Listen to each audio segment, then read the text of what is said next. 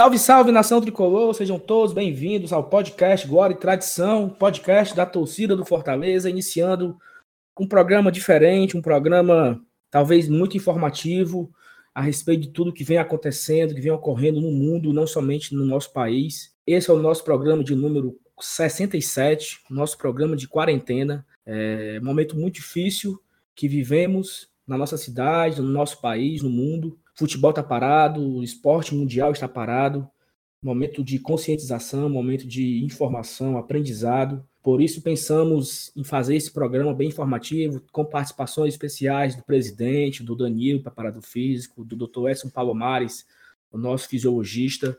É, então a gente pensa, pensamos em fazer um programa completo sobre esse assunto. Espero que você nos acompanhe até o final que esse programa está muito legal. Hoje nós estamos com um time completo, Thaís diretamente de Belo Horizonte, Felipe diretamente de Fortaleza e Elenilson diretamente do Conjunto Ceará. Estamos todos juntos para fazer um programa bastante informativo. E aí, Thaís, tudo bem? Fala, Saulinho, tudo bem? Na medida do possível, tudo bem.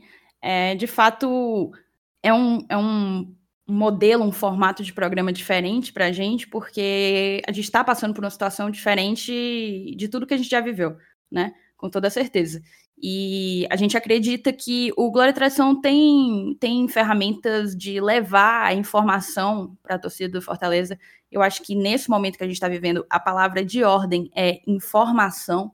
A gente tem que se cercar das melhores informações possíveis para agir como tem que ser feito para frear essa pandemia, pelo menos é, dentro do no âmbito do Brasil, no âmbito do, do estado do Ceará. Eu acho que a gente caprichou na pauta e tem tudo para ser um programa para ficar aí guardado, para ser um marco realmente para a gente. Eu acho que as participações especiais que a, gente trouxe vão engrandecer muito, engrandecer muito. Perfeito. E aí, Felipe? Beleza, cara? Sei que nesse momento de, de quarentena aí, você tá viciando no videogame e tal, né? E aí?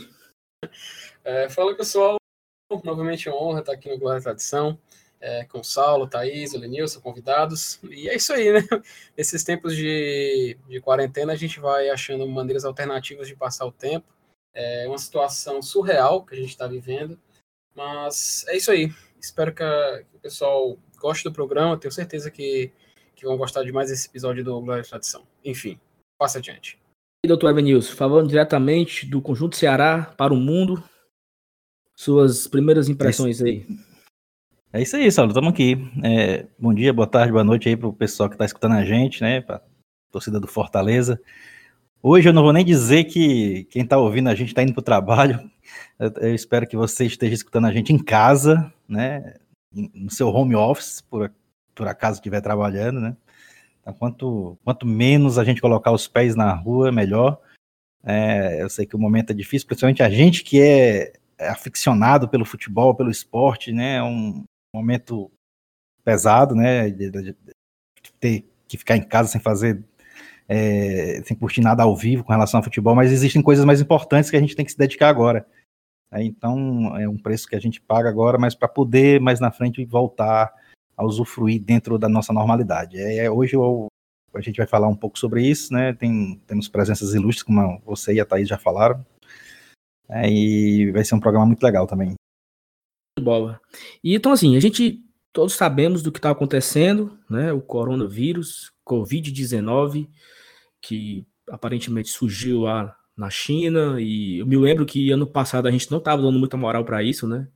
Eu tenho amigos que estavam que, na China, passaram o Réveillon na China e a gente não dava muita bola para para o que estava acontecendo lá, achava que nunca ia chegar aqui. É, outra coisa também que eu estava refletindo esses dias, que mais ou menos um mês atrás nós estávamos indo para a Argentina, para o jogo do Fortaleza, e voltando ao Brasil, não tinha sequer nenhuma precaução a respeito disso, né? Então, assim, nós estávamos prestes a viver um, o que estamos vivendo hoje, um mês depois, praticamente, um mês e meio depois, e não tinha nenhum cuidado, né? Com quem chegava de outro país, não tinha nenhum, sei lá, uma orientação, Nada, estava tudo aberto, tudo tranquilo. Acho que todos nós não imaginávamos que fosse possível acontecer o que está acontecendo aqui. Aquele negócio que a gente nunca, a gente sempre acha que vai acontecer com o outro, né? Nunca vai ocorrer com a gente. E tem brasileiro que ainda não, não entendeu ainda o que está acontecendo. Acha que a vida está normal e acha que a quarentena é férias. Né? Então, Thaís, eu queria que começasse por você, para você trazer um panorama geral do que você leu aí a respeito desse vírus, as consequências, a causa. E eu sei que você deu uma lida bastante aprofundada a respeito do assunto. Queria que você trouxesse para a gente, para a gente iniciar aqui o debate. Por favor.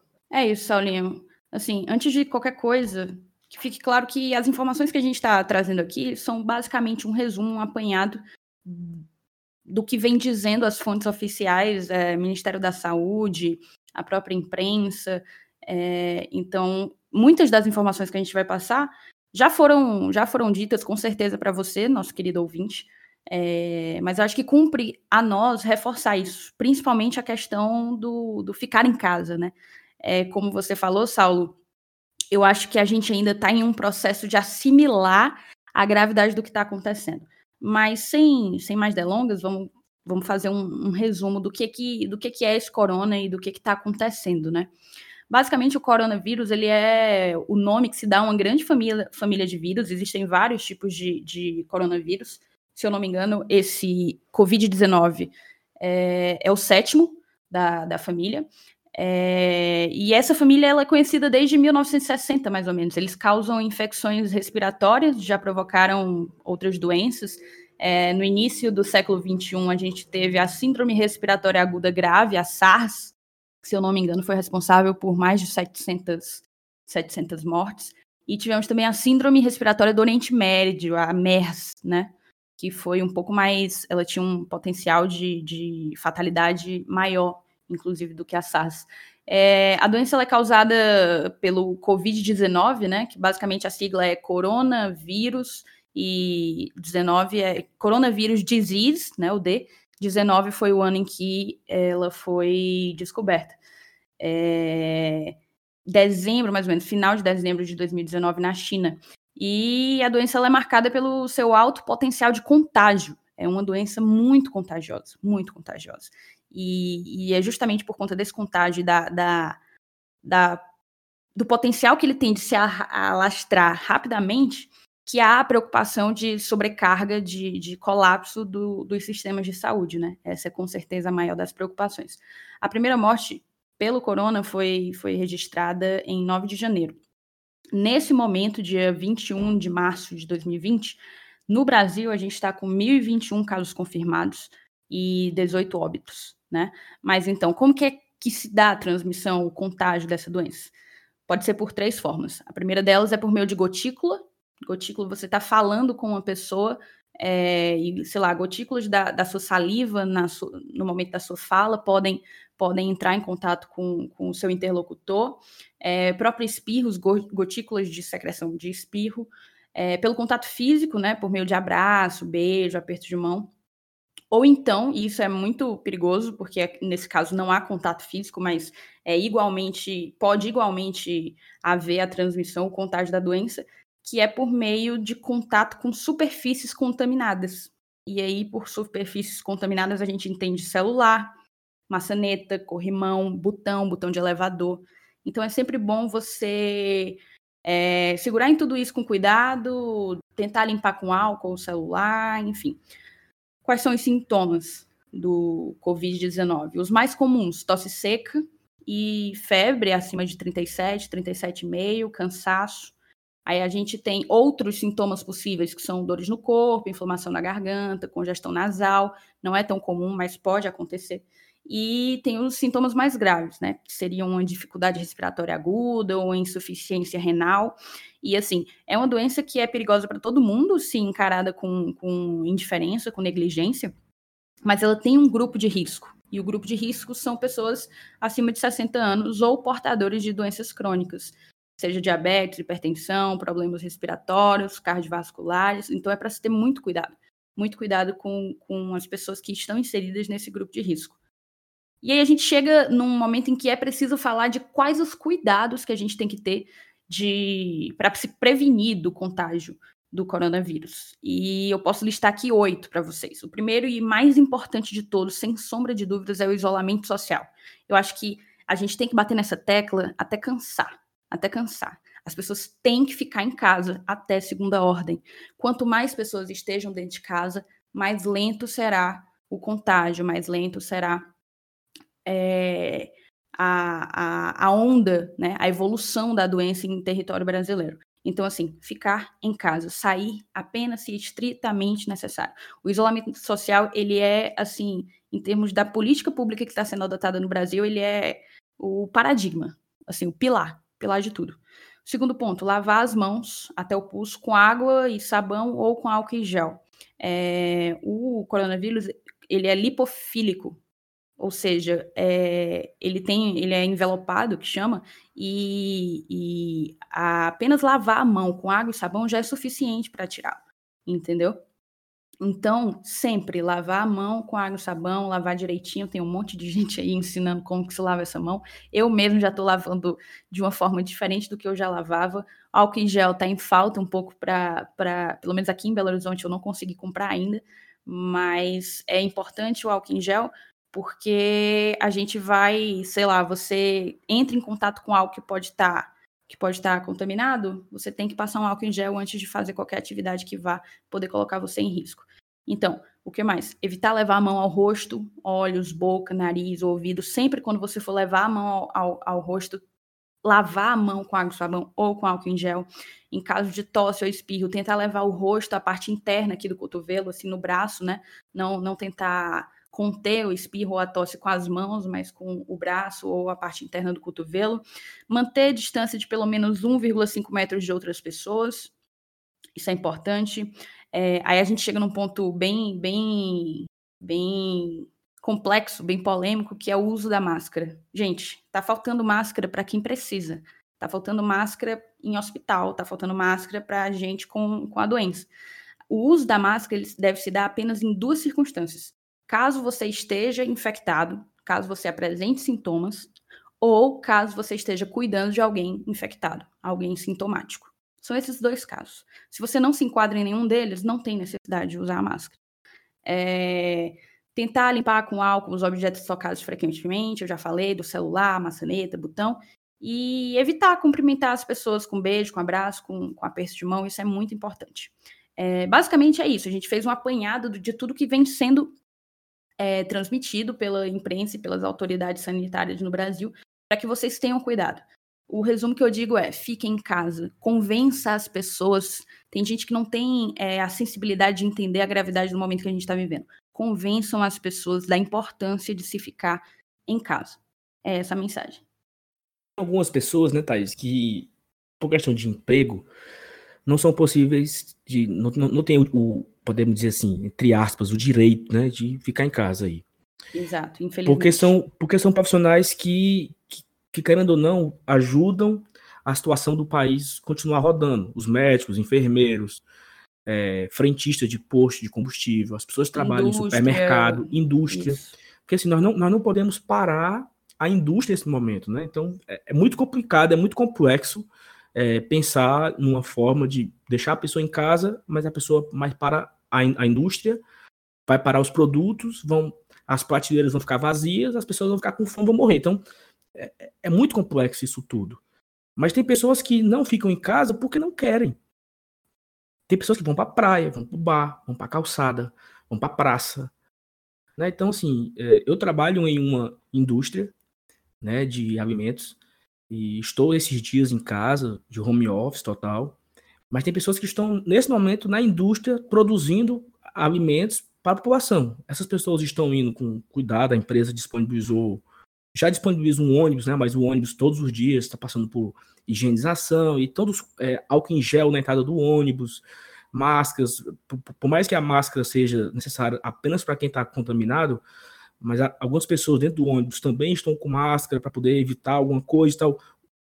Pessoas estão ficando distantes das outras, etc. Então, são cuidados necessários para a gente conseguir, como, como a participação no Fantástico, né, achatar a curva. A curva de crescimento, ela não para de subir, a gente precisa achatar ela, que ela cresça, mas com, com a proporção dos dias, né, não se se, se puder. De uma forma mais prolongada, né? A questão não é o número de casos, é o quanto tempo a gente vai poder ter para ter esse número de casos. Porque se a gente conseguir dividir isso, espaçar melhor, achatar essa curva, é, a gente consegue que o SUS consiga respirar melhor e funcionar melhor e não entre em colapso. Exatamente. Então é isso. E assim, já, a gente já.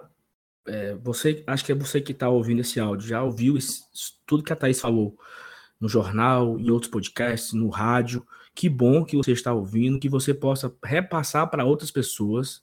É, repito, tem pessoas que não estão levando a sério ainda, acha que tudo isso é brincadeira, acha que tudo isso. E aí a pessoa entra na, na ideologia política e acaba ficando cego, dizendo: ah, isso aí é, é coisa do Partido Comunista da China. Cara, não, não vai nessa, velho. Não vai nessa. Eu acho assim, eu acho, eu, eu acho muito mais palpável, muito mais viável você imaginar The Walking Dead. Então, assim, se você quer acreditar em, em, em alguma coisa, acredite em The Walking Dead. Acredite no pior. Porque pelo menos você está preparado para o pior. Não acredite em, em, loucuras que você está ouvindo por aí, que é uma, uma gripezinha, que é não sei o quê. É sério, galera. É sério. Tá morrendo gente todo dia. Hoje, 21 de março, morreu 793 pessoas na Itália.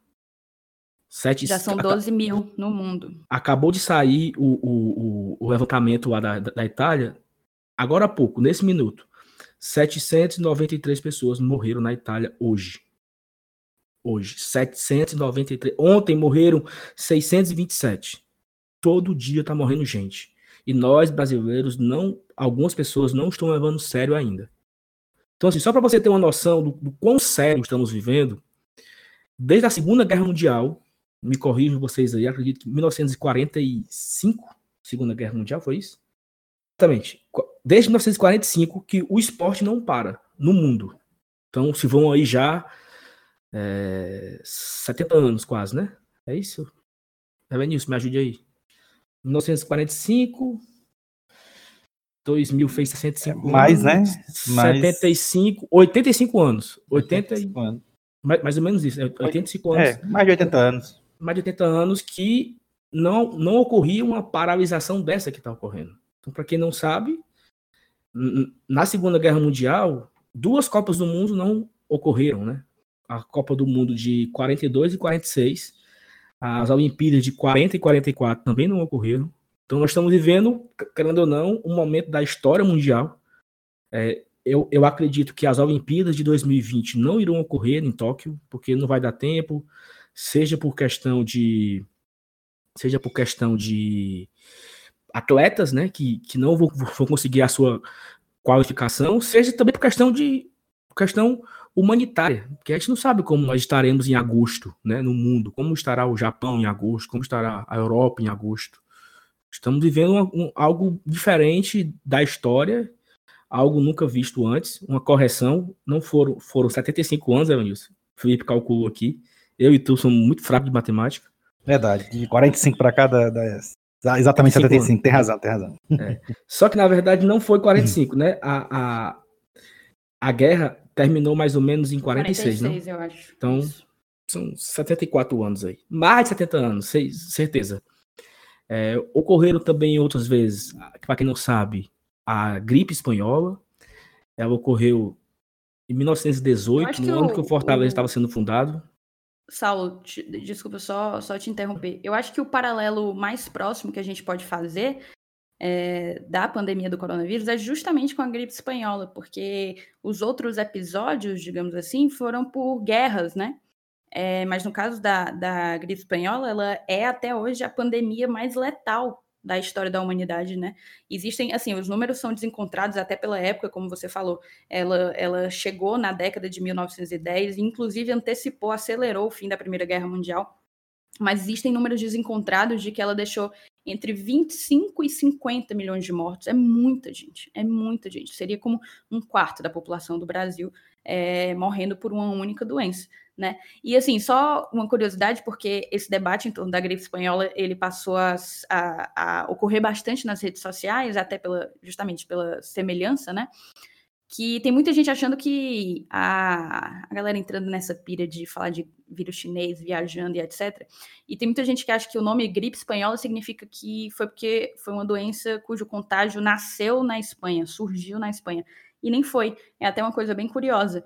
É, na verdade, é, foi a posição de neutralidade da Espanha durante a Primeira Guerra Mundial, a Espanha estava neutra, fez com que a imprensa espanhola ela seguisse noticiando e computando o avanço da doença de maneira transparente, diferentemente de Estados Unidos, que inclusive foi nos Estados Unidos o foco inicial, parece ter sido lá é, num campo de treinamento do exército americano no Kansas.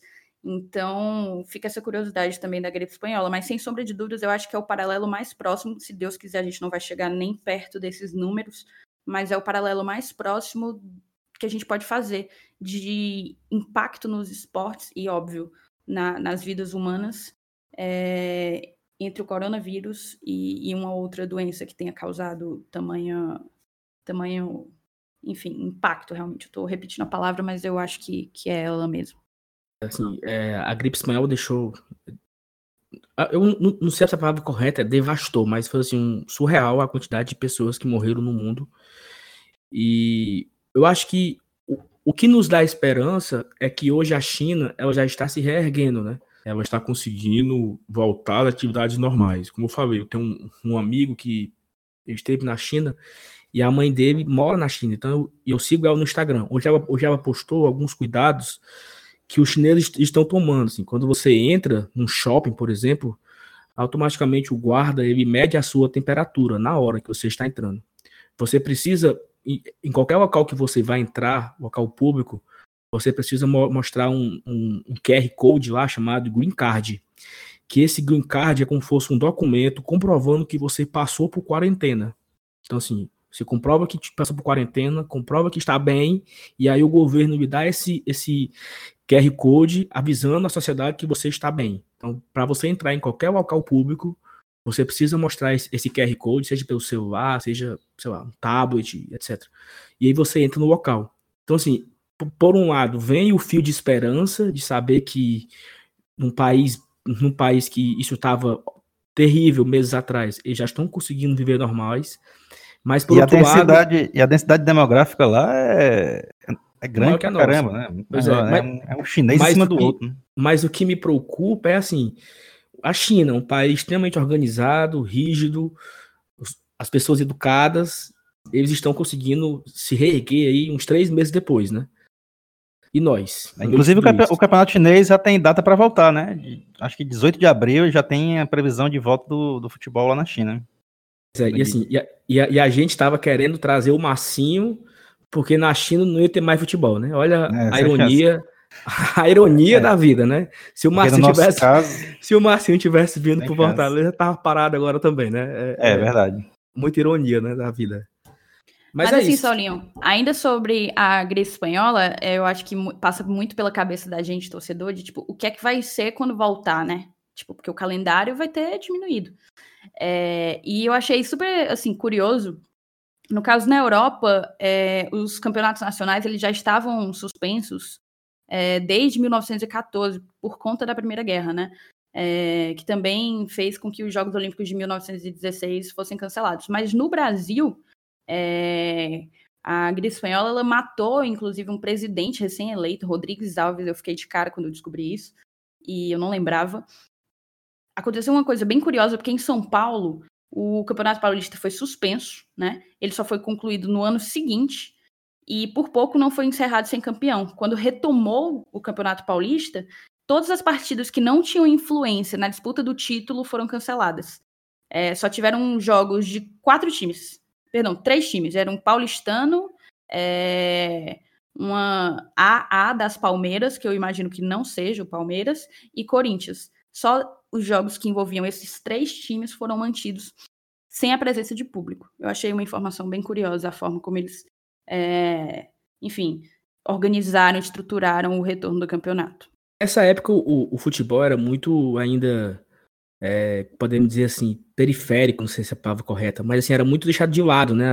Não tinha tanta importância, não tinha tanta grana que tem hoje. Hoje o futebol no mundo movimenta milhões, muitos contratos, muitos jogadores, patrocinadores, etc. Então, assim, é um outro contexto também curioso para saber como vai ser o retorno do futebol nos dias atuais, né? Como é que vai funcionar isso? Sócio, torcedor, os patrocinadores, os clubes, né? E aí, assim, por meio disso, por meio dessas dúvidas, a gente nós conversamos com algumas pessoas, Marcelo Paes e também com o Danilo Augusto e com o Paulo Mares, para a gente entrar aqui já agora nessa parte, né? É, a pandemia no, dentro do Fortaleza, como o Fortaleza tem visto isso, como tem se preparado para tudo isso. E nós fizemos algumas perguntas para o presidente Marcelo Paes e depois nós fizemos também uma pergunta para o Danilo. Então, presidente Marcelo Paes, obrigado pela sua participação, pela sua disponibilidade aqui é, com o e Tradição, sempre muito atencioso com a gente, muito prestativo também. Então, essa primeira pergunta, ela é como, como, como você se sente sendo o presidente do clube em meio a um, um desafio tão grande desse, né? no meio de um problema desse, como você se sente sendo responsável por essa, por essa máquina, por essa locomotiva que é o Fortaleza nesse momento de crise, né? Como você se sente? Bom dia, pessoal do Glória e Tradição. Aqui é Marcelo Paz. É, participar um pouco aqui desse momento, né? É, primeiro, momento difícil. A gente, como presidente do clube, tem que ter equilíbrio, tem que ter tranquilidade, tem que buscar se cercar de informações corretas para tomada de decisão, ouvir muitas pessoas, ouvir sobretudo pessoas com autoridade intelectual sobre o assunto para poder tomar as decisões acertadas. Envolve muita coisa, envolve calendário, envolve atletas, envolve os mais de 270 funcionários que o Fortaleza tem hoje, envolve aglomeração de pessoas, como decisões que foram tomadas para evitar os jogos que já foram acertadas, mesmo que no primeiro momento a gente tenha tomado outra decisão mais rapidamente, voltamos atrás pelo bem coletivo. Enfim, é hora de ter calma, mas também não, não ser, não, não deixar que o, que o tempo correto passe. Então, algumas decisões precisam ser tomadas na hora certa e esse é o grande desafio que a gente tem, tem, tem passado nesse momento. Muito bem, presidente. É... E agora, assim, quais são as maiores preocupações da diretoria diante de uma pausa por tempo indeterminado, como é o caso dessa? As preocupações de uma paralisação são muitas, né? Vai primeiro, primeiro e maior é com relação à sustentabilidade do clube. O clube precisa seguir sendo um organismo vivo, pujante, ativo. E a gente sabe que se a parada for muito longa, é, futebol, apesar das pessoas serem apaixonadas por futebol, mas não é o item de primeira necessidade. Então, algumas receitas vão deixar de ter, isso vai se refletir no nosso dia a dia. Como eu já citei anteriormente, nós temos 200, mais de 270 funcionários e nós somos responsáveis pela vida dessas pessoas e dessas famílias. Então, a maior preocupação é na sustentabilidade do clube, sem dúvida alguma. Isso passa pelo programa de sócio-torcedor, isso passa pelo calendário de jogos, competições que vão ocorrer, então são preocupações grandes, mas acima de tudo, sem dúvida, está a preocupação humanitária de saúde pública e isso é o mais importante. Uma vez que isso for resolvido, e eu acredito que vai ser, as outras com o tempo a gente vai conseguindo ajustar. Te agradeço também, presidente, a tua participação aqui com a gente. E uma curiosidade que eu tenho é se já estão sendo tomadas medidas a fim de evitar um estrangulamento financeiro um, enfim, que, o, que o, clube acabe passando alguma, alguma necessidade, algum perrengue em termos financeiros, é, enfrentando esse momento de paralisação, né? E se estão sendo tomadas essas medidas, quais são elas? Do ponto de vista financeiro, é, a gente está estudando cenários, né? Estudando cenários, é, os movimentos sindicais de, de, de, de possíveis acordos com atletas, com funcionários. Quando eu digo possíveis é porque eu volto a dizer, ainda não se sabe até quando vai o quadro de quarentena. Então qualquer decisão agora ela é ela é prematura, porém não, não podemos ficar parados e deixar de pensar sobre. Então, é, entender o, o quadro, o tempo que isso vai durar e pensar em alternativas que vão junto a patrocinadores, a sócio torcedor, se não tem jogo, não tem receita de jogo, entre outras coisas. É um momento de análise, mas de análise pensando nos, nos possíveis cenários. Ah, novamente, obrigado pela sua participação, presidente. É, queria saber como é que foi acerca da cessão do Centro de Treinamento Ribamar Bezerra ao governo do estado do Ceará como ponto de apoio no combate ao coronavírus. Nós vimos alguns clubes do país tomar essa iniciativa antes da gente, eu achei bacana. Acho que a gente tem que ter a humildade de copiar as boas práticas sem qualquer tipo de constrangimento. Então, resolvemos também fazer o mesmo. O, o Irlando, que é da Necta, também entrou em contato conosco e se disponibilizou toda a frota de ônibus dele. Então, fizemos uma ação em conjunto, até diferente de outros clubes. Mas isso não nos torna maior ou menor, apenas tivemos a oportunidade de fazer algo e segue à disposição. Na hora que o governo do estado quiser, o espaço está disponível para receber pessoas é, para tratar da, da, dessa pandemia. Para encerrar, Marcelo, obrigado pela sua participação com a gente aqui. Qual o papel que a torcida tem nesse momento de crise, né, desse momento de pandemia? Qual seria o principal papel da torcida? Acho que a torcida tem um papel de conscientização, né? É, o clube tem feito algumas peças publicitárias a nível de conscientização e as pessoas, nas suas postagens, né, podem ter esse papel também. Eu acho que não é hora de cobrar. Tem muita gente falando, ah, e como é que vai ficar meu sócio? Ah, como é que... Eu acho que não é hora disso. Eu acho que é hora de, de solidariedade como um todo, de ajudar as pessoas a ficarem em casa. Essa é a coisa mais importante que deve ser feita agora, é ficar todo mundo em casa, fazendo o seu papel, evitando contato, evitando sair, sair só por questões essenciais. E como o, o, os fóruns de discussão do Fortaleza são muito ativos, quando se vê que a maioria está fazendo isso, influencia aqueles que estão pensando um pouco diferente. Esse eu acho que é o papel do torcedor, de ser ativo também a nível solidário, quem puder, quem puder ajudar, quem puder doar alguma coisa, quem puder ter um, uma ação mais proativa de ajudar o próximo, será muito bem-vindo para a sociedade como um todo. E é hora de se irmanar, nessa hora se vê que não tem, não tem idade, não tem cor de camisa, não tem país, não tem classe social. É hora de todo mundo realmente ter o senso coletivo e agir pelo bem da sociedade como um todo. Bom, e a gente também está aqui com o grande Danilo Augusto, né, nosso preparador. É, eu não vou perguntar para ele quantas bolas tem no jogo, não, porque ele já disse várias vezes. A gente vai começar o nosso bate-papo aqui com o Danilo. Eu queria saber dele quais são as maiores preocupações da comissão técnica, do preparador físico, principalmente, diante de uma pausa por tempo indeterminado, como é o caso dessa? A maior preocupação que temos uh, no momento como esse, de uma pausa por tempo indeterminado, é a perda da performance.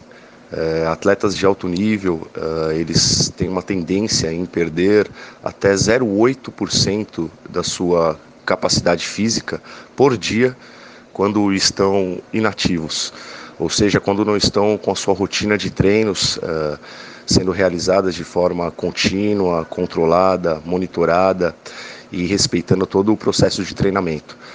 Uh, nossa preocupação realmente é que eles mantenham-se ativos nesse período uh, para diminuir realmente a, a perda da sua performance. Massa demais, Danilo. Prazerzão poder contar com a tua contribuição aqui no Glória e Tradição. Então, é, quais foram as, as orientações dadas para os atletas antes da liberação? Foi muito corrido, mas quais foram as orientações passadas para os atletas antes da liberação? E eu também queria saber se há alguma rotina rígida de treinos que necessariamente tem que ser cumprida por eles. Os atletas receberam orientações com medidas preventivas contra o coronavírus, para a manutenção do seu estado geral de saúde, bem como orientações para a prática de atividades em casa. É, sendo que temos que seguir as recomendações de todos os órgãos competentes é, de permanecer em casa nesse momento. É, com isso, passamos vídeos, orientações do que deve ser realizado para diminuir essa perda da performance.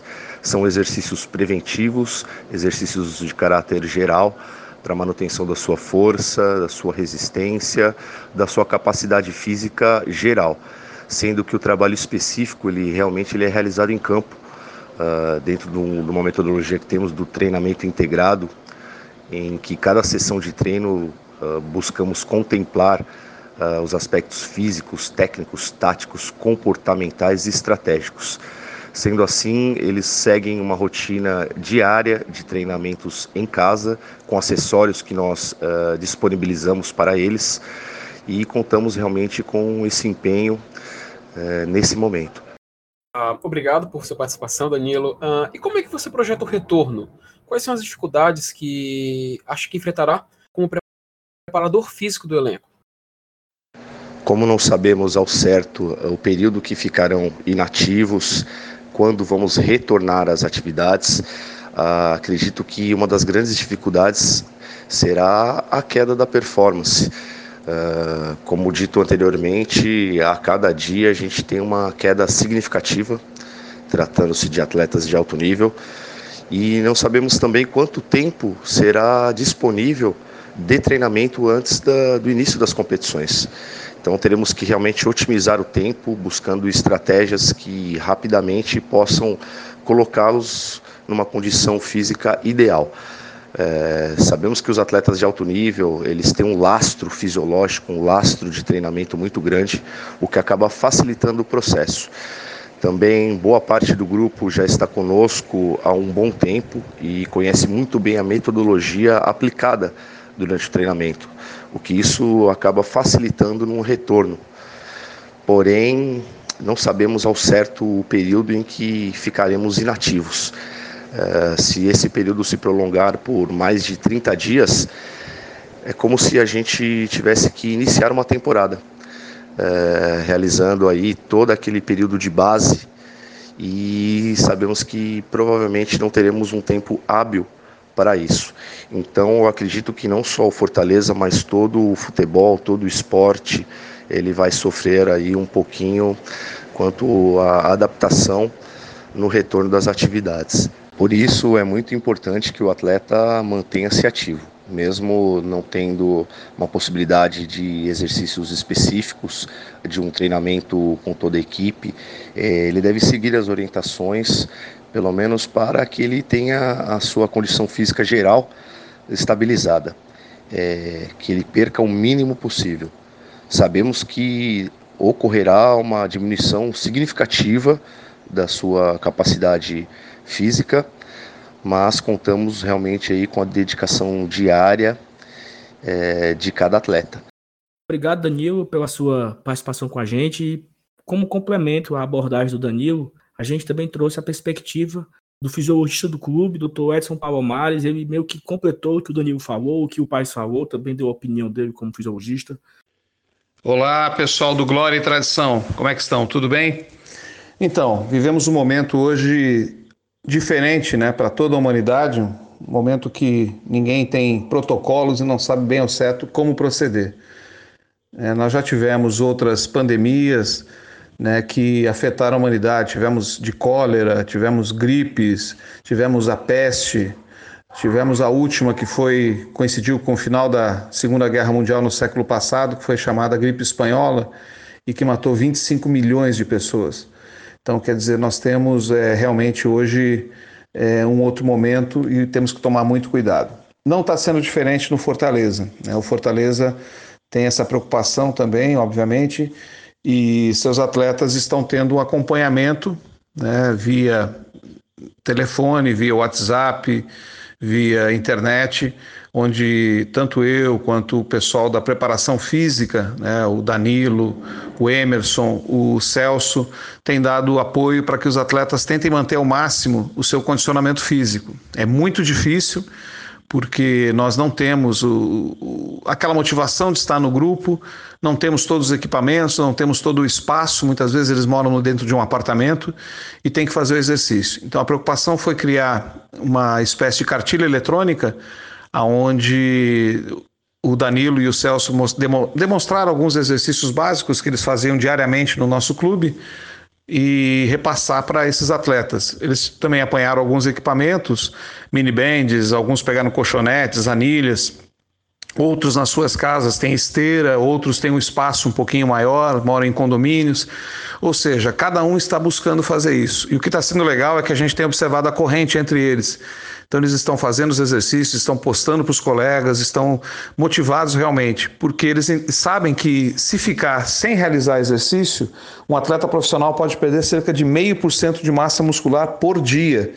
E isso é extremamente é, comprometedor né, no retorno. Nós não estamos de férias, é importante que, que eles entendam isso, que o torcedor também entenda. Eles estão num recesso obrigatório, chamado de quarentena. Então, na verdade, é, nós temos que buscar mantê-los o mais próximo possível do momento que nós estávamos agora, até a semana passada. Sabemos que isso será impossível, as perdas serão é, inevitáveis, mas assim que nós retornarmos, nós precisamos pelo menos que eles estejam com o tônus muscular bem elevado e pro, muito com peso muito próximo daquilo que eles é, saíram no último dia. Por quê? É, um dos aspectos mais difíceis no período pós-férias é justamente a recuperação do peso, e isso a gente vai tentar fazer com que não seja necessário. Né? Então, eles já têm o peso ideal que eles devem retornar, qual é o consumo calórico médio. Isso é muito importante para que todos eles possam é, voltar com o melhor possível. Fortaleza estava em primeiro lugar na, nas duas é, competições que vinha disputando e é o que tem mais a perder, então por isso mesmo que nós temos que, assim que voltar, entregar o mais rapidamente possível ao Rogério Ceni essa equipe pronta para manter essa primeira posição nos dois campeonatos e ir até a final. Esse é o nosso principal objetivo, é para isso que nós estamos trabalhando. Né? E para cada dois, três dias que o atleta fica inativo, nós teremos que ter um dia de recuperação. Não sabemos como será, se teremos um período para pré-temporada ou se teremos que voltar imediatamente para a competição. Daí a importância desse contato e nós estamos mantendo diariamente com os atletas. Tá bom, pessoal? Um grande abraço a todos. Estamos trabalhando nos bastidores. Nosso trabalhinho de formiguinha continua firme. Grande abraço a vocês. Fiquem com Deus. Após essa, essa a fala né, de três pessoas importantes no clube, o presidente Marcelo Paz, o Danilo e o Edson Palomares, a gente mais uma vez agradece a participação de todos, a disponibilidade de estar tá informando para a torcida o que, é que o clube está pensando nesse momento e quais as dificuldades e os desafios, né? A gente também tem que pensar no momento agora, pessoal, o que, que a gente pode esperar, né? O que, que a gente pode esperar do futebol brasileiro no futuro, né? Hoje é 19 de março, 21 de março de 2020, é um sábado, nós estamos fazendo esse programa, 21 de março de 2020, é, mas nós não temos nenhuma expectativa do que pode acontecer no futuro de, de volta à normalidade, de volta ao esporte, de volta ao futebol, nada, não sabemos absolutamente nada o que vai acontecer. Então é muito assim angustiante, né? Acho que uma palavra muito apropriada. A angústia que eu estou sentindo nesse momento não é nem a respeito apenas do futebol. Claro que o futebol é uma paixão, é, é o meu principal lazer, é uma das minhas principais felicidades na vida, assim, de, de diversão.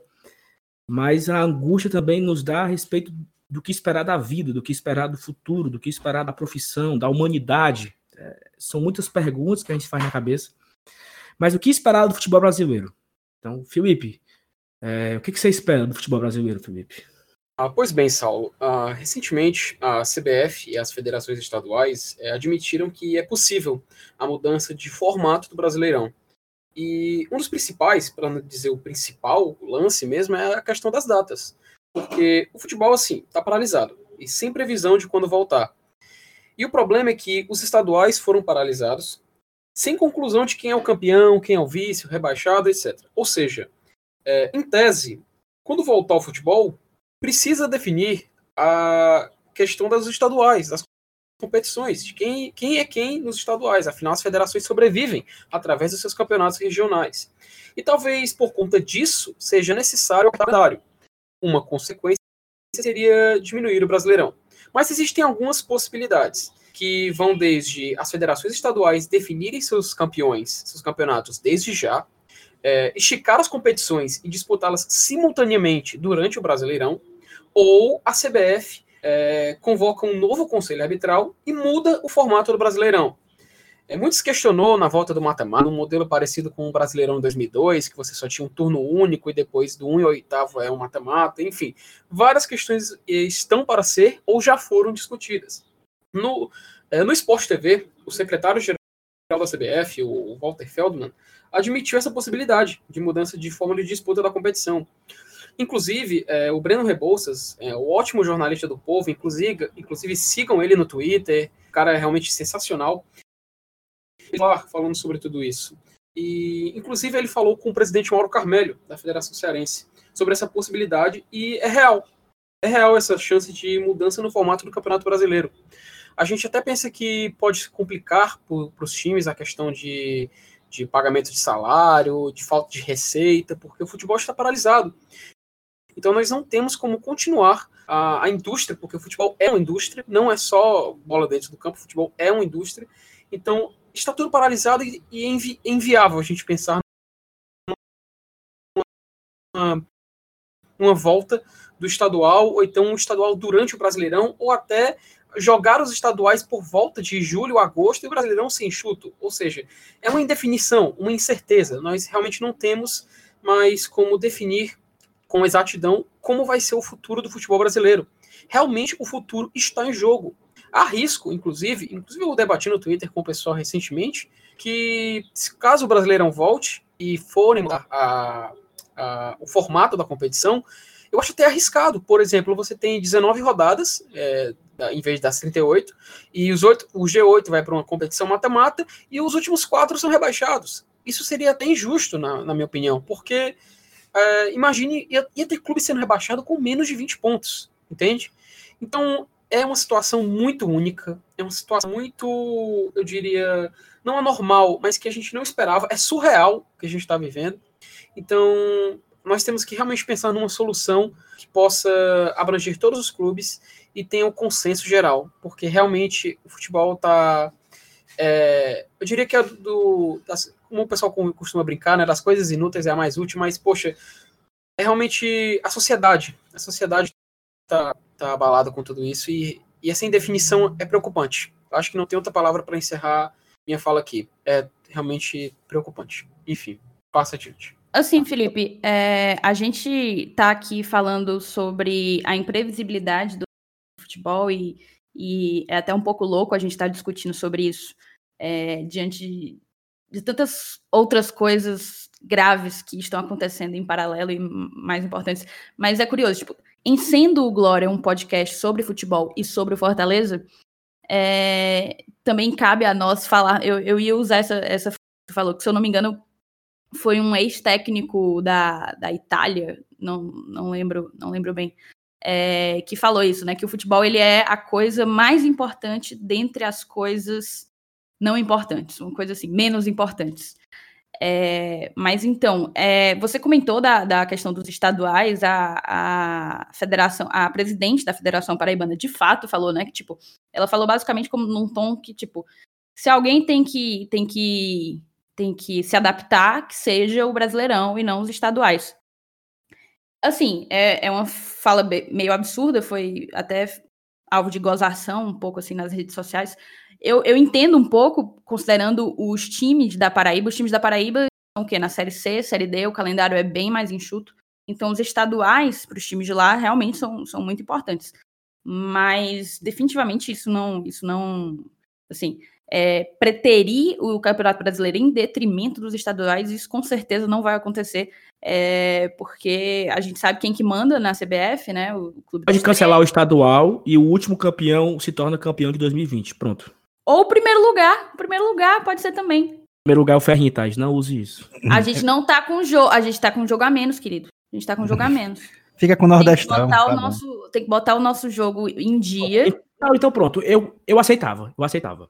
O líder do Nordestão é campeão, o líder do Cearense é campeão. Ferrinho, é, fica para você. E acabar, pronto. Eu, eu nem tô, eu nem aceito essa, porque eu tô abusada do Ferrinho. Não, mas eu aceitava essa na hora. Olha, mas rapaz. Enfim, mas eu acho que isso é algo a se discutir, cara. Tem muita gente falando também sobre implantar o modelo europeu, né? E aí, no caso, a gente faria temporada é, em de biênio, assim, digamos assim, 2020, 2021, 2021, 2022, enfim. Não sei, eu acho que isso tem que, que ser amadurecido, eu não faço a menor ideia de qual vai ser a solução. Com certeza, eu apoio a decisão que melhor favorecer ao Fortaleza, seja esportivamente falando, seja financeiramente falando. É, eu, acho assim que, eu acho assim que, que a questão hoje, o mais importante, assim, claro que o mais importante é todo mundo ficar saudável, acabar com a crise. Claro que isso é o mais importante hoje. Mas entrando para o âmbito esportivo, eu acho que o que mais pesa é que nós não temos a menor ideia de quando vai passar. Né? Então, assim, porque seria. Os especialistas falam que o pico vai ser do final de abril para maio. Então, o pico vai ser lá, velho. Pode botar esse campeonato talvez começando só em junho, eu já vi gente falando agosto, setembro, né? Então, assim, agosto, setembro, os clubes sem arrecadar, os clubes sem tendo que pagar salários. Assim, eu, claro que isso não é a coisa mais importante a se pensar no momento, mas um clube de futebol ele tem que pensar. O Marcelo Paes falou, eu tenho que pensar em todas as possibilidades. Né? Eu não posso ficar imaginando o que não vai ocorrer, tem que ficar, tem que estudar tudo isso. Enfim, muito, muito complicado esse momento, mas a gente tem que seguir em frente. O que é que tu acha, Lenius? Tu que é cheio das ideias, das ideias interessantes, diga aí a sua para o calendário futebolístico brasileiro. Eu, eu, eu vou ser sincero com vocês. É, eu vendo toda essa celeuma no começo ainda, eu acho plenamente possível, plausível e provável que haja mudança na fórmula do Campeonato Brasileiro para poder terminar os estaduais. Primeiro, é, o Campeonato Brasileiro, apesar de grande, é um problema. Os campeonatos estaduais são 27 problemas. As federações elegem o presidente da CBF. É, enfim, são vários motivos políticos que, que, eu não vou enumerar aqui, mas vamos, vamos continuar com, com, com o que está acontecendo hoje. A Federação Amazonense, por exemplo, é, determinou que o campeonato está cancelado, não tem campeão. Beleza, resolveram o problema em 2020. Aí começa 2021. Representante na Copa Verde, representante na Copa do Brasil, representante na Série D. Vai ser decidido como? No tapa? Vamos se estabelecer. Ah, não, faz um torneio. Pô, se for fazer um torneio, então termina o campeonato, pô. Eu acho que a, a, a, probabilidade da gente ter mudança na fórmula do Campeonato Brasileiro de 2020 é altíssima. Não, não vai ser assim uma coisa. O Felipe até falou que é anormal, né? A, a, anormal não vai ser, vai ser incomum. A gente pode até chamar de retrocesso, porque essa fórmula de turno único, com mata-mata se classificando oito e, e, e, sendo rebaixado quem ficou por último nesse turno único, já aconteceu. O Campeonato Brasileiro já foi dessa forma. Então não tem novidade nenhuma. É um retrocesso. Tudo. Mas é um, um, uma exceção totalmente um ponto fora da curva. Né? É, o, o, país decretou estado de, de calamidade pública. Então, se, se o, os orçamentos podem ser deixados de lado eh, economicamente, por que não futebolisticamente? Eu, eu acho que há uma grande probabilidade da gente realmente estrangular o Campeonato Brasileiro e a gente ter que se virar e jogar um, um campeonato de turno único e, e, se for mal nesse turno, sem direito à chance de recuperação no segundo turno. Então, quem for de vidro que se quebre. Eu acho que vai ser assim, para não estrangular os campeonatos estaduais. E que quer Sim. queira não, eles, vão, eles têm muita força ainda junto à CBF. Esse caso, Evanilson, assim, se a gente for pensar que o campeonato de pontos corridos, do formato atual, ele existe desde 2006, né? Que são com 20 clubes. Mas os pontos corridos iniciaram em 2003, com 24 clubes. Então, assim, de 2016, 2006 para 2019 foram 13 anos. Então, 13 anos, o mesmo formato. A gente pode colocar também 2003, né, que era o mesmo formato, só mudava a quantidade de times. Então nós, nós tivemos aí 16 anos, 17 anos jogando o campeonato do mesmo formato. Eu não tenho certeza se um outro formato durou tanto tempo. Eu sei que 2002 foi um formato, 2001 foi outro, foi um formato, eu acho que igual de 2002. 2000 foi diferente, porque houve lá o, o tapetão e tal, do, do Gama, aquela confusão da Copa é, João Avelange. 2000 foi a Copa João Avelange, foi exatamente o ponto que praticamente gerou uma mudança aí, né, de uma fórmula para outra. É, eu acho que 99 também tinham três, três dois turnos, não, não. confundindo. Não, não, porque, não. Eu, porque eu me confundi porque em 99 tiveram três jogos, né, entre Corinthians e Atlético Mineiro. É. E eu acabei. as quartas finais, semifinais e finais eram decididas em playoffs de três partidas. Era assim. Então, então assim, acho que as, as mudanças foram ocorrendo durante anos e conseguiu ficar de uma forma estável e equilibrada durante 16 anos. Então, isso foi um ganho para o campeonato, para a competitividade. Uma nova série foi criada, que foi a, a Série D. A, a, a Série B, que era avacalhada, ficou organizada. A Série C, que era avacalhada, ficou organizada. Hoje, a Série D ainda está indo no processo de adaptação. É um campeonato meio injusto, porque tem time que joga sete partidas e acaba o ano para ele, acaba a temporada ali, praticamente. Mas acredito que o futebol brasileiro ele vinha se, se reorganizando, vinha se estruturando de uma forma até interessante. Mas temos que entender que esse momento é um momento atípico, total. Né? Então, assim, em primeiro Isso, lugar. Veja bem, eu não estou dizendo que a fórmula vai mudar definitivamente para turno sim, único sim. e mata-mata, não. Sim. Eu acho é sim. É uma exceção. Eu, eu, não sou muito, eu não sou muito fã da ideia é, de calendário europeu, sabe? é, 2021, também não gosto, 21, não. 22. Eu não gosto muito disso porque, não sei, eu não gosto muito. Eu Até prefiro como é hoje. Até por conta que isso ia afetar os torneios da Comembol também, né? Que são anuais, né? Eles não são calendário europeu. Não, e aí, e aí afeta tudo, afeta estadual, afeta a Copa do Nordeste, afeta a Copa do Brasil, afeta. Mas nesse tudo. caso, a Comembol não seria um tão problema, até porque a Comembol também vai ter que se adaptar quanto à Sul-Americana e. Tá, todo mundo tem que se adaptar, na verdade. Eu, eu sou eu sou provável a você fazer um turno do campeonato, né? Um turno apenas de, de, de ida, no caso, né? Só um jogo. E você faz um um mata-matazão ali no final. Os, oito melhores, os dez melhores, sei lá. Cara, a gente tem que pensar, assim, eu acho que a palavra é essa que o Elenilson. Eu considero um retrocesso a gente retornar. Para mim, o melhor modelo e mais justo de, de competição é o pontos corridos. Você diminuir apenas um turno, é, você torna uma, uma competição quase de tiro curto, né? Eu não digo tiro curto, mas um tiro médio, vamos dizer assim. É, se fosse para mudar o formato, eu gostaria que fosse algo pontual para esse ano, apenas para corrigir o problema Apenas. desse ano. Não, exatamente. Apenas. Por isso que eu falei. Isso, Eu exatamente. concordo, eu, eu concordo em fazer um turno, faz um mata-mata como, como ocorria ali até 2002, né? O primeiro pegou o oitavo, o segundo o sétimo, o terceiro o quarto, parará, parará, e de volta, campeão e vice. E aí você poderia definir que os, os quatro semifinalistas, mais os outros dois da, das quartas de final, vão para a Libertadores, ou seja, né? o- Os seis Aí entra a primeiros discussão, com ou sem rebaixamento? Para mim não pode ter rebaixamento. com, Bem, normal. não eu acho É, eu normal. queria, eu, eu, É, não. Pra viu? mim é uma situação muito delicada. Se eu não me engano, o Elenilson aí- tem uma memória melhor, mas como foi o esquema quando a Chape sofreu o acidente, não teve rebaixamento Mas, naquele, Te- naquele teve ano, sim, teve, teve. Teve, teve. Só a Teve. Chape Cha- não seria rebaixada. Não, não, ela não aceitou. essa- aceitou. essa- Ah. Ela não aceitou. Ela não aceitou, mas, mas, mas- Ela não mas aceitou aí- o colar do anjo.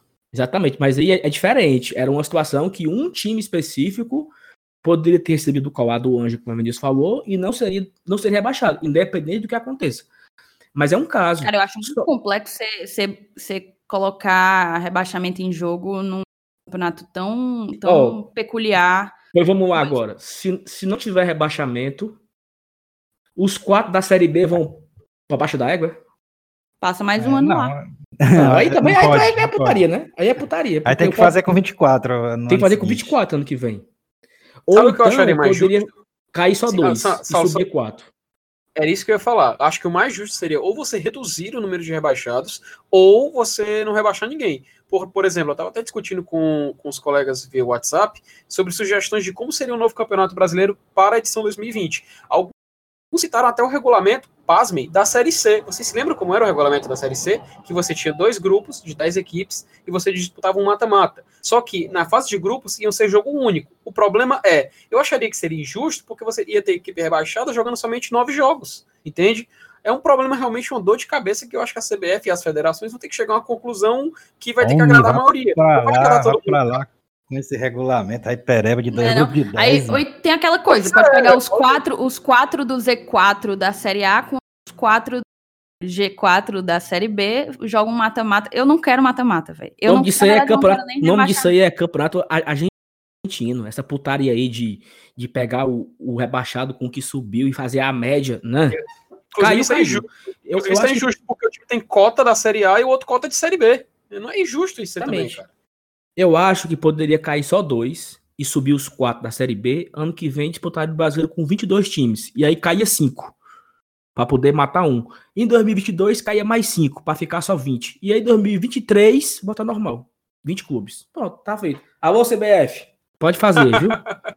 Macho, nós estamos pensando como torcedores do Fortaleza, mas ó, você tem que ver. Eu acho que a CBF não vai pensar nisso, não. Ela vai fazer um Ai, campeonato. porra. Se, se- se ela quiser estrangular mesmo o Campeonato Brasileiro, vai manter turno único, se classificando para mata-mata. E Ela vai perguntar, ela vai perguntar vidro, Flamengo, vidro. Palmeiras e acho, Corinthians. Ela vai Eu perguntar acho. Flamengo, Palmeiras e Corinthians. Como é que vocês querem? Aí pronto. É que, aí como gente- é que tá o. Como é que tá o. é, o, o aperreio aqui, né? Quem, Cara, o, o sorriso, o sorriso no rosto da, da presidente do- da Federação Paraibana, depois de sair da reunião lá na CBF, dizendo que os, que os campeonatos estaduais não iam ser sacrificados, ficou muito evidente, velho, que, que realmente os estaduais não vão ser sacrificados, quem vai ser sacrificado vai ser o Campeonato Brasileiro. Ficou na cara ali. é, e a minha e a minha preocupação é assim, é porque o meu clube ele tá no meio do aperreio, né, para não cair. Então, eu, é, se for se for jogar só um turno, os quatro últimos papocam, meu amigo, haja haja secada, viu? Porque hum, haja Rivotril, meu querido, vai ser vai só ser, na Casolan. Vai ser punk, você você supera uma o, o coronavírus, o país se reequilibra, aí você vai endoidar contra o rebaixamento. É, é mais o resto do ano endoidando, fazendo conta e secando meio mundo de eu, time. Eu prefiro, viu? Não, eu também prefiro, lógico, né? Eu também prefiro. Mas enfim, é, vai ser aperreado. Sim, mas enquanto não tem futebol, né? Que a gente não sabe. O que é que faz da vida? Antes da gente falar do que faz da vida, antes de, de voltar ao futebol, queria lembrar a todos vocês que nós estamos nas nossas redes sociais, Instagram e Twitter, arroba Glória Tradição. Lá no Instagram estamos perto dos 6 mil seguidores, no, no Twitter perto dos 3.500, eu acho, mais ou menos por aí. E você pode também nos acompanhar em todas as plataformas de, de áudio, seja Spotify, Deezer, Google Podcast, Apple Podcast, Castbox, Anchor, sei lá, Spreaker, não sei o que, sei lá, tem, tem, tem vários. Bicho é bom, bicho é Se bom. você, inglês, você é bota bom, no é Google aí, você bota no Google, Glória e Tradição, vai aparecer lá a plataforma que você quiser, pagando ou não pagando, de graça. Se você tem a sua preferida, você bota lá para seguir na sua plataforma preferida. Eu, eu tenho a mania de pegar meus amigos que torcem Ceará, e eu, deixa eu ver teu celular aqui, eu vou lá no Spotify e boto para seguir, sabe? Cara nunca vai saber. Né? Então, façam isso também, que ajuda lá a divulgar no Spotify, a colocar nós como é, o Spotify entende que nós somos relevantes, né? Já que nós temos bastante seguidores no Spotify, na plataforma. É outro aviso, para quem não sabe, acredito que todo mundo já sabe, nós temos o nosso sistema de financiamento coletivo. Antigamente a gente chamava de padrinhos, hoje a gente chama de apoiadores, mas é padrinho barra apoiadores ainda. Nós estamos em duas plataformas. plataforma seria apoiador, né? Mas eles gostaram tanto de ser chamado de padrinho que a gente continua chamando. Mas como é? Fala aí. Não, então é isso, Solinho. A gente tem essa, esse financiamento coletivo recorrente através de duas plataformas. A gente está no Apoia-se e no PicPay. O link para as duas plataformas está na descrição desse programa. E é muito importante, tipo, a gente fez toda uma produção de pauta para poder para poder colocar esse programa aqui no ar. E assim, eu estou bem orgulhosa do trabalho que a gente fez, porque é, eu acho que a gente está prestando um, um, um, serviço muito bacana para a torcida do Fortaleza. E as pessoas que acreditam no nosso trabalho, que querem vestir a camisa conosco, podem se juntar aos 43 que já vestem e, e apoiar o Glória e Tradição, apoiar a mídia independente que cobre o Fortaleza. Vocês enfim, tem, tem planos lá para todos os bolsos, você pode pagar de 5 a 47 reais. E, enfim, estimulando a gente, tipo, financiando a gente, você faz com que o Glória e Tradição busque uma, uma melhoria técnica. A gente já tem, já está gravando com os nossos microfones profissionais. É, busque uma evolução técnica, busque uma evolução no seu conteúdo. E é isso, a gente vai crescendo junto. Em uma época dessa, né, de, de, de pandemia, de quarentena, o que se tem para consumir é isso. É, é, produtos, produtos não, como é a palavra que eu posso dizer? É, produções independentes como Glória e Tradição. Ontem, a ESPN fechou as portas. Né? Para quem não sabe, na sexta-feira, dia 20 de março, a ESPN disse que não vai mais produzir nada e não tem mais nenhum, não tem mais ninguém trabalhando. Então, quem vai, quem vai informar a população espero que por pouco tempo, mas nesse momento são os podcasts, porque nós conseguimos fazer de casa. Eu estou na minha casa, a Thaís está em Belo Horizonte, o Felipe está na casa dele e o Will está na casa dele. Nós estamos aqui conectados, debatendo sobre o Fortaleza, gerando conteúdo para quem quiser ouvir. Né? Então, assim, isso também é muito legal. E hoje, no Brasil, tem podcast de tudo que seja assunto que você imaginar, existe um podcast hoje. Né? Então, é, até a gente vai, vai, vai agora sugerir algumas coisas para você fazer durante essa quarentena, esse período sem futebol, eu vou começar pela minha sugestão. Eu quero sugerir a você a escutar o podcast Projeto Humanos, caso Evandro. Para quem não sabe o que é, eu vou dar um pequeno resumo.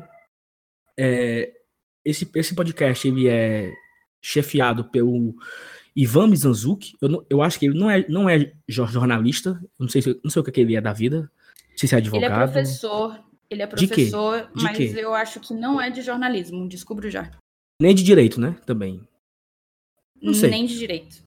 O que, que é o caso Evandro? É, década de 90, uma criança desapareceu no interior do Paraná, lá em Guaratuba, e é um caso misterioso que até hoje não tem uma solução. Pessoas foram presas, algumas pessoas falam que foram injustas, outras pessoas falam que foram porque mereceram, porque mataram a criança, porque não mataram. Meu amigo, é vir, já tá, já tá no 26 episódio, cada episódio melhor do que o outro. Deixa você é doido, viu? Doido. Você não sabe em quem doido, você acreditar. é surreal de tão bom que é esse negócio. Eu já tô assim, ah, desde 2018 que ele lançou, que eu tô acompanhando, lançou agora essa semana passada o último episódio e surpreendente. Então, minha dica de, de podcast vai é, Projeto Humanos Caso Evandro. Bota no seu Spotify que você vai achar. Vai, Thaís. Vamos lá. Tu só deu podcast, não tem filme, série, série filme, Depois eu série, volto. livro? Depois ah, eu vai volto, Voltar, depois pois eu, eu vou volto. dar tudo do meu, viu? Vou Vai. dizer logo tudo. Mas assim, só, só trazendo a, a informação, o Ivan, ele é jornalista, realmente, e professor de, de jornalismo. Além do Projeto Humanos, ele tem inclusive o Anticast, que aí é um, é, um, é um podcast que ele mantém com assuntos variados. Mas vamos lá. Cara, de podcast eu queria indicar dois. Eu sou uma pessoa muito ligada em política e, enfim, não só política, mas ligada em política, economia, eu gosto de ficar é, gosto de ficar antenada, gosto de saber o que está acontecendo. Isso, inclusive, nesses tempos que a gente está vivendo, é bem ruim, porque eu fico absorvendo uma carga muito pesada, muito, muito negativa de informações. Mas, nessa quarentena, eu indicaria dois podcasts. São dois dos meus favoritos. É, Café da Manhã é um, é um podcast diário e curtinho, cerca de 20 a 30 minutos. Eu não, não começo o meu dia sem escutar. E fala de tudo, velho. Fala de política, fala de amenidade, fala de economia, fala de política internacional, fala de eleições dos Estados Unidos, fala de meio ambiente, fala de tudo. É bem completo. E o Foro de Teresina, que é um podcast semanal, também de, de política, é, da revista Piauí. E ele sai toda quinta-feira, dura mais ou menos uns 50 minutos, é, é bem sensacional.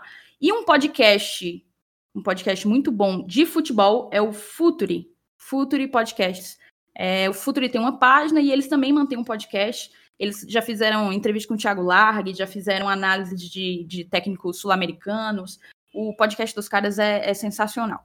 Agora, série. Eu assisto muita série, inclusive depois que eu comecei a assistir Netflix, diminui muito a quantidade de filme que eu vejo, infelizmente. Não dá para ter tudo, né? Hum, então eu vou. Eu, eu assisto tudo quanto é série que você possa imaginar. Tô um pouco arrasada, porque eu tô em dia em todas, não tem mais nenhuma pra correr atrás, e eu também não quero começar nova, porque já deu, já é o suficiente. Então eu vou indicar quatro que não são tão conhecidas. É, assim, são, não vão achar que eu tô querendo pagar de, de hipster, por favor. São conhecidas, mas não são tão conhecidas. Até porque to, eu escolhi todas do, da Netflix para ficar mais fácil de todo mundo achar. É, mas não são tão, né? O hype delas não é tão lá no alto. Tem Peak Blinders, que tá com hype lá em cima agora, mas eu já assisti faz muito tempo, quando ainda não era hypado assim. É, e para mim é um imprescindível. Depois que Peak Blinders entrou, não era uma produção Netflix, depois que entrou na Netflix, meu Deus, é, é conteúdo obrigatório de se assistir.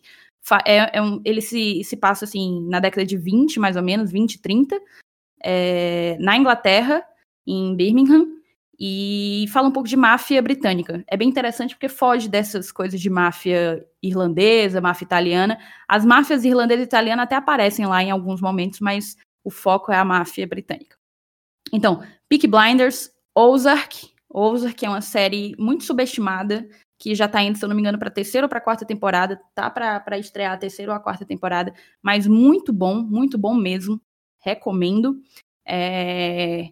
Bodyguard, que no caso, é, em português, lá no Net, na Netflix, tá segurança em jogo, tá como segurança em jogo, não tem nada a ver o, a tradução do, do, da série.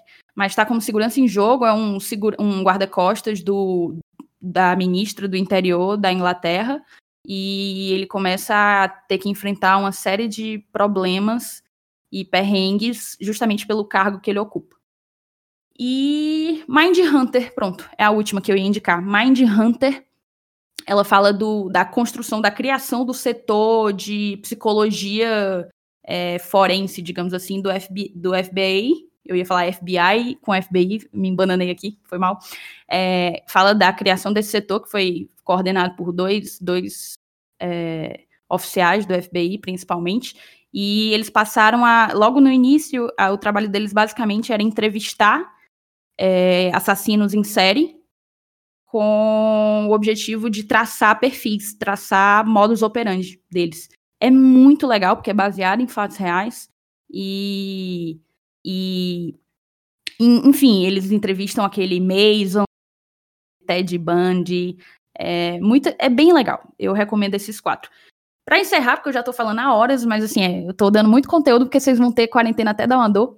É, filme Parasita ganhou o filme de melhor esse aqui um monte de gente deve ter ouvido, deve ter assistido já, mas Parasita ganhou o prêmio de melhor filme do último Oscar. E o Clube da Luta. Eu tô dando um bem recente e um mais antiguinho. Que o Clube da Luta, assim, muita gente já deve ter assistido. Mas é porque a minha vida eu consigo dividi-la entre a Thaís antes de assistir Clube da Luta e a Thaís depois de assistir Clube da Luta. Então eu recomendo esses dois. Quem é o próximo? Mandem, mandem ver. Posso mandar agora? fazer um, um, uma indicação é, é, quase um podcast, só falando né, do, das séries. Enfim, vai, Felipe, você agora. Pois bem, Saulo. Uh, a maioria aqui que eu vou recomendar é ligada ao futebol, porque eu sei que a galera que consome Glória e Tradição é fascinada por futebol, esporte, o maior esporte da face da Terra. Enfim, de podcast, vou fugir um pouquinho da regra que eu acabei de criar. que vai ser o Xadrez Verbal, que é um podcast política internacional. Por favor, escutem para você se atualizar permanecer ligado no que está acontecendo no mundo. É, o Não Ovo, para quem gosta de humor, quem quer rir, vai escutar o Não Ovo, não vai se arrepender. O Nerdcast, do Jovem Nerd, que é realmente muito bom. Eu escuto desde 2011, 2012. Nossa, é, realmente os caras são referência no Brasil sobre isso. E eu queria também indicar um de futebol, que é o Baião de Dois, em que é sobre futebol nordestino, que inclusive o Bruno Lemos, nosso amigo, artista, recomendou o Glória e Tradição no último programa do Baião de Dois. Um abraço aí pro Bruno, com certeza. Não foi o Gil, esse... não? Falaram. Ah, não, o Gil falou que escuta, na verdade, né? Isso, isso é, o Bruno, o Bruno, nosso amigo lá do Twitter, também é, recomendou. Um abraço pro Bruno. Também tá. Ô, oh, abração, Bruno. Um beijo para você. Pois é, e o Baião que também é citado aqui também. Pois bem, aí passando para filmes, indicar três filmes sobre futebol. O primeiro é I Believe in Miracles, que é O Milagre do Nottingham Forest, de 2015, que conta a história do, do Nottingham Forest, aquele time da Inglaterra que é, ele estava na segunda divisão, aí contratou o técnico Brian Clove e eles fizeram uma ascensão meteórica que chegaram até o título da UEFA Espetacular esse filme. Espetacular, Espetacular. é um documentário sensacional. Aliás, não chegou a um título da Champions League, chegou a dois títulos da Champions League. Inclusive, eu até comparei o Rogério Senna ao Brian Clough recentemente. Muita gente é, viu que eles têm bastante semelhança. São ex-jogadores que fizeram sucesso depois viraram técnicos, tinha seus métodos próprios de atuação, ou seja, bem semelhante ao nosso mito Rogério Ceni. Enfim, você pode procurar, tem no Amazon, ou então, na, você procurando pela internet, você encontra. Outro filme que gostaria de recomendar é o Meu de Aço, filme do Fortaleza, que tem na Netflix, está disponível é, já, conta a história, do, a história centenária do Fortaleza, com certeza, acho que se você não assistiu, por favor, corra para assistir. E o último é o filme do Boca Juniors, de 2015, que para mim é sensacional, aquilo é uma obra de arte uma obra de arte sobre um clube de futebol, o jeito que eles contam a história, a narrativa que eles escolheram, enfim, perfeito. Procure o filme do Boca Juniors de 2015. Não a série que tem no Netflix, o filme. É, de séries, eu só queria recomendar uma, que é Sunderland, Sunderland Till I Die, que é Sunderland até morrer, de 2018. Que, nossa, essa série é sensacional. É, ela acompanha o time do Sunderland na Championship, que é a segunda divisão do campeonato inglês, que ele tinha acabado de ser rebaixado. E a história da primeira temporada é sobre eles tentando voltar para a Premier League. Só que simplesmente o time que projetava o sucesso acabou tendo uma sucessão de erros e caindo de divisão. Foi rebaixado para a Série C da Inglaterra. E a história, quando você vai assistindo, quem viveu 2009 do Fortaleza vai reconhecer cada sensação, cada situação que o Sunderland passa, você vai se, vai se, vai se sentir representado, porque só quem viveu aquilo sabe como é. E essa série é espetacular, acho que não tem outra palavra. Inclusive, se entre os filmes e a série, eu recomendo que você assista a série do Sunderland. É é inacreditável o como você consegue se apegar ao clube. Inclusive, é, ele, é, ele virou praticamente o meu time preferido na Inglaterra agora.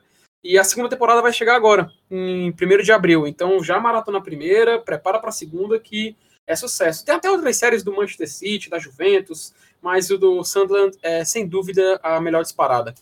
É, de livros, bem rapidinho, é, indicar os livros do nosso amigo Braulio Bessa, Poesia com Rapadura de 2017, o Poesia que Transforma de 2018. Tenho aqui em casa, sensacional, inclusive um abraço pro Braulio, com certeza ele deve estar escutando. Amigo é... e padrinho, que fique claro. Isso, amigo e padrinho, inclusive, viu? Vamos dar essa força, essa moral aí, galera. É, do YouTube, gostaria de recomendar o meu próprio canal, FT Miranda, é claro. E também eu gostaria de citar o canal da Copa do Nordeste, porque eles vão reprisar o mata-mata da Copa do Nordeste de 2019. Então, se você quiser rever os jogos do do mata-mata de 2019, onde o Lion acabou sendo campeão, vá lá assistir os jogos da Copa do Nordeste do ano passado, que com certeza a gente vai sentir novamente a mesma emoção de rever aquele gol do Romarinho contra o Santa Cruz. E para encerrar, é, gostaria de indicar alguns jogos, games para galera que curte. É, para quem tem consoles, eu gostaria de recomendar o FIFA ou o PES de futebol sensacional. Inclusive, quem tiver o FIFA aí, depois vamos conversar para adicionar na PSN para jogar contra. E de corrida, eu gostaria de recomendar o Fórmula 1, ou se você tem um console da Sony, o Gran Turismo, ou se você tem um Xbox, um Forza, o Forza, que é muito bom. E jogos para celular, celulares, para você que, que gosta de matar o tempo com seu aparelho móvel, eu indico o Candy Crush, para você que não tem muita memória, o Eight Pole Pole, que é de sinuca, e o Soccer Stars, que é de futebol de botão. Muito bom. E se você gosta de quiz, joga Perguntados, que é sucesso. Enfim, essa foi a minha recomendação. Isso aí, cara. É, é faz, é, é, recomendação demais aí, viu? Tomara que essa tô... quarentena não dure esse tempo todo, não, viu, mano? Tem tabuada isso também. Né? Cara, assim, eu vou, eu, vou, eu vou pincelar bem rapidamente pra gente terminar. Podcast, eu vou ser sincero com vocês, eu só escuto um. Não vou nem indicar, não. Eu só escuto um que é o Glória e Tradição. Depois que a gente grava aqui, eu, que, que que é publicada, eu vou lá e escuto. É, eu ainda sou meio antiquado, então eu prefiro, eu prefiro o YouTube, né? E eu gosto de fazer assim no YouTube. Eu vou dar uma dica para vocês. Por exemplo, é, como eu sou o mais antigo daqui, né? Eu, eu acho que eu é, desde 1982 que eu acompanho futebol. Então, o que é que eu faço? Hoje, por exemplo, eu tiro um dia. O bom é que ele fala o mais antigo para não falar o mais velho, né? Vocês perceberam aí. eu tiro um dia e faço uma busca no YouTube é, Fortaleza 1982. Então eu busco melhores momentos, gols, tudo, tudo só daquele ano. Aí no dia seguinte eu faço de 83. Aí no dia seguinte de 85, depois de 87, sempre só, só marcando os anos que a gente foi campeão, entendeu? Até chegar nos estaduais mais recentes. Aí depois eu, eu pulo para a Copa do Nordeste, né? É, tem, tem, tem até um, já um no YouTube, se você procurar, tem até os vídeos, né? Todos os todos os gols da campanha da Copa do Nordeste 2019. Aí você já acompanha todos os jogos daquela Copa do Nordeste. Aí da série B 2018 também, eu gosto de fazer isso, eu faço uma sequenciazinha de retro, a minha própria retrospectiva daquilo que eu assisti, entendeu? Como eu, tenho mais experiência, então a minha retrospectiva vai ser maior, maior do que a de vocês, óbvio. É, e com relação a filmes, no YouTube também tem um filme muito legal chamado Fuga para a Vitória. É um filme de 1981. Tá? Vocês vão dizer, pô, um filme antigo pra caramba, será que presta? Mas é muito legal. O filme, ele tem o Pelé no elenco, tem Sylvester Stallone, ele conta a história de, um, de uns presos na, nazistas, é, presos, presos dos nazistas, né? Eles, eles, fazem uma partida de futebol contra os alemães. E eles, durante a partida, eles, no intervalo do jogo, eles, eles têm planejado uma fuga e tal. Aí não vou dar mais detalhes, não, mas é legal. Eu acho que o filme tá, ele tá por inteiro no YouTube, se você procurar, é Fuga para a Vitória. Com relação a o que mais? Livros, né? Livro, ah, séries, né? Séries. Eu vou ser sério com vocês. Séries, assim, eu, eu sou bem específico, eu só gosto de séries da Marvel. Né? Eu, sou, eu sou fã da Marvel. Inclusive, com relação a filmes, você pode maratonar os filmes da Marvel também, usar uma sequência cronológica de lançamento, ou sequência cronológica de, de acontecimento, que a Marvel também faz essa diferença, né? E, e, nas séries da Marvel, por exemplo, eu posso sugerir, não, não tá mais no Netflix, mas quem tem IPTV, né, que é esse sistemazinho que você paga mensalidade por mês, é, você ainda encontra todas essas séries lá. Né? Geralmente está em todos os, os IPTVs, é, que é a Agente Carter, né, que a Agente Carter, quem não lembra, era aquela agente que, que foi, foi o caso, né, o, a fé né, do Capitão América. Uma série só para ela. Agentes da SHIELD, que é aquela companhia que ajuda os Vingadores, que é até o Nick Fury, né, é o, é o diretor-geral. É, aí tem outras séries também da Marvel muito interessantes mas eu saliento que a mais, a mais bacana de todas é o Demolidor. Né? O Demolidor eu acho que ainda está no Netflix também. É uma série muito bacana. E com relação ao livro, tem o livro de 100 anos do Fortaleza, para quem ainda não leu.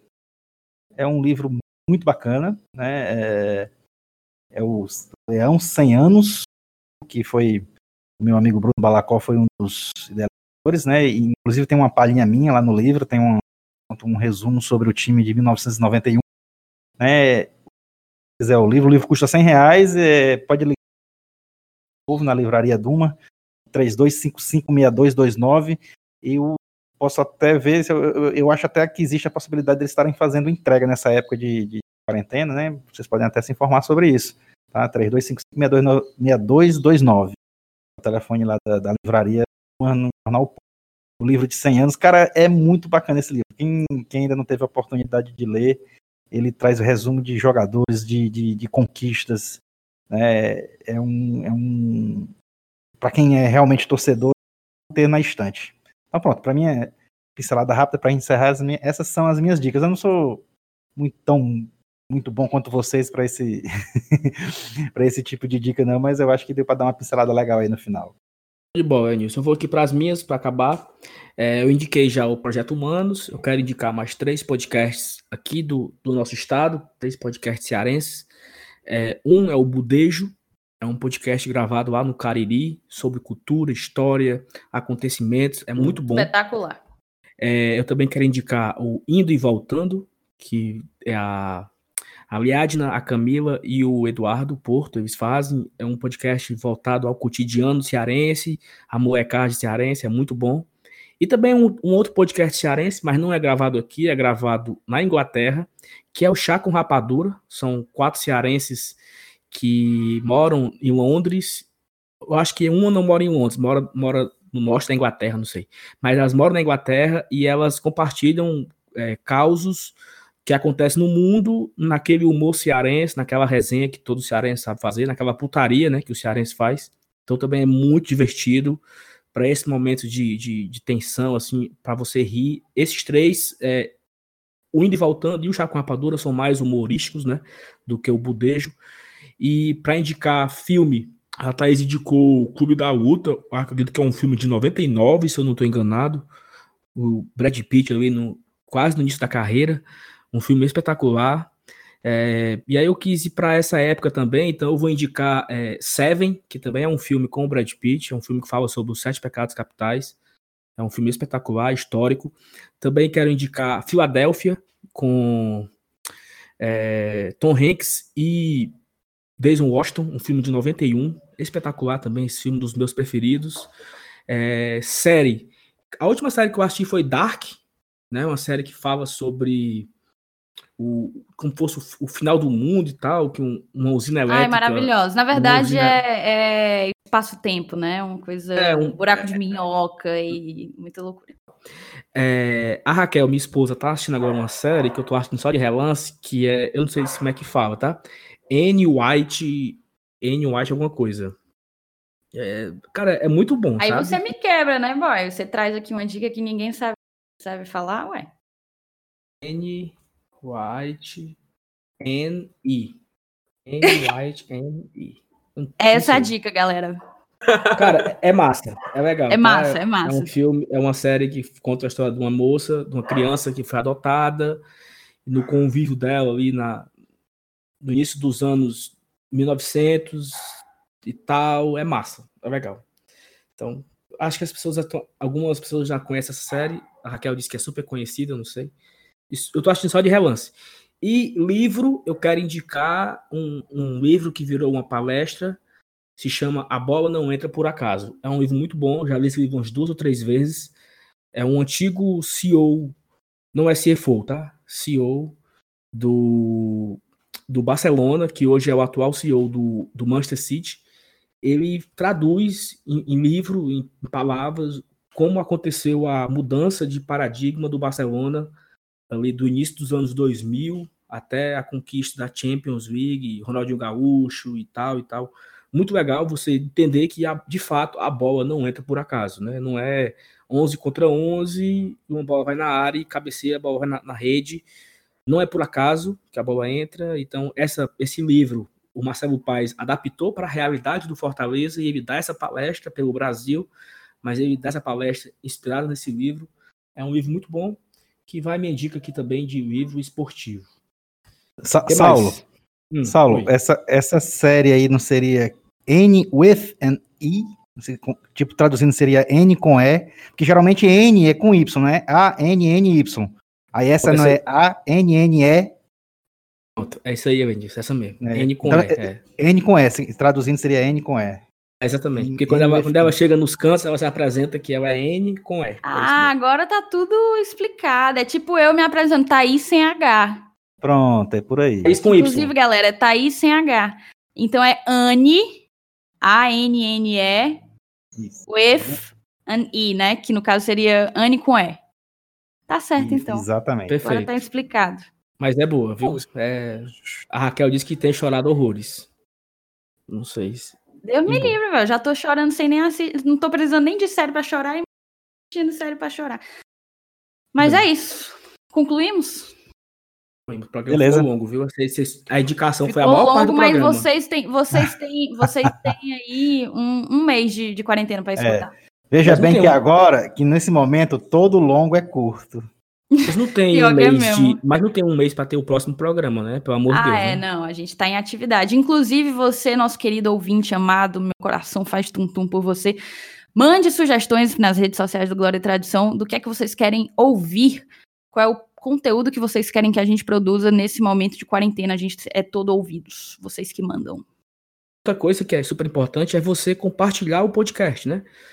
Nem todo mundo que torce Fortaleza ainda sabe. O podcast ele é ainda uma coisa nova no meio, né? Principalmente no, principalmente no meio esportivo. Como o Felipe falou, o, Nerd, o Nerdcast ele existe desde 2007, 2008, então já é uma coisa que já está já tá 2006, né? Já está enraizado. O futebol é novo. É de 4, 5 anos para cá que o futebol tem entrado mesmo nesse ramo do podcast. Então, divulga o de Tradição para aquela pessoa que sabe que está em casa, que está ali fazendo tipo, nada, por, al, por tá alguma razão a gente está por alguma razão a gente está incomodando. Eu espero que seja porque a gente está fazendo um, um trabalho sensacional. Então, assim, a gente não tem ninguém por nós além de nós, nossos padrinhos e vocês, nossos queridos ouvintes. A gente depende de vocês para chegar cada vez mais longe e a cada vez mais tricolores. Então, esse programa demandou muito trabalho da gente. Eu te peço encarecidamente, se você escutou até aqui, que você compartilhe com todo mundo que você conhecer que torce Fortaleza. Manda o programa, é, dá um toque, diz que vale a pena escutar, vale a pena experimentar, enfim, chama a galera para ouvir e curtir o Glória e Tradição. Tamo junto. É isso. Obrigado a todos que nos acompanharam até aqui. Façam todas as recomendações que nós falamos lá do começo de lavar as mãos, lava a mão, passar álcool, ficar em casa, escutar podcast, pegar as dicas que nós demos e seguir a vida. Que Deus nos, nos ajude, nos proteja, que a gente possa seguir e ultrapassar essa dificuldade o mais rápido possível para a gente voltar às nossas vidas mais aos nossos trabalhos, às nossas rotinas, vai voltar aos estádios e que a vida volte a seguir como antes, se Deus quiser. Abraço a todos, beijo, fiquem com Deus. Saudações tricolores, galera. Valeu, abraço. Tchau, tchau, tchau. Fique em casa.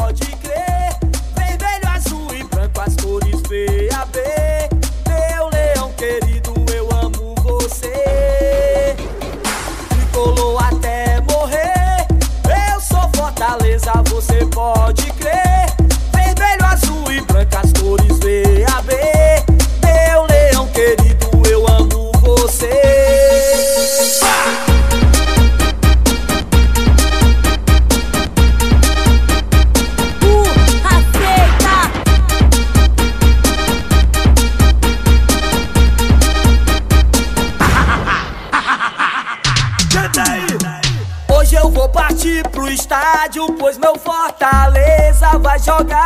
tarde. É,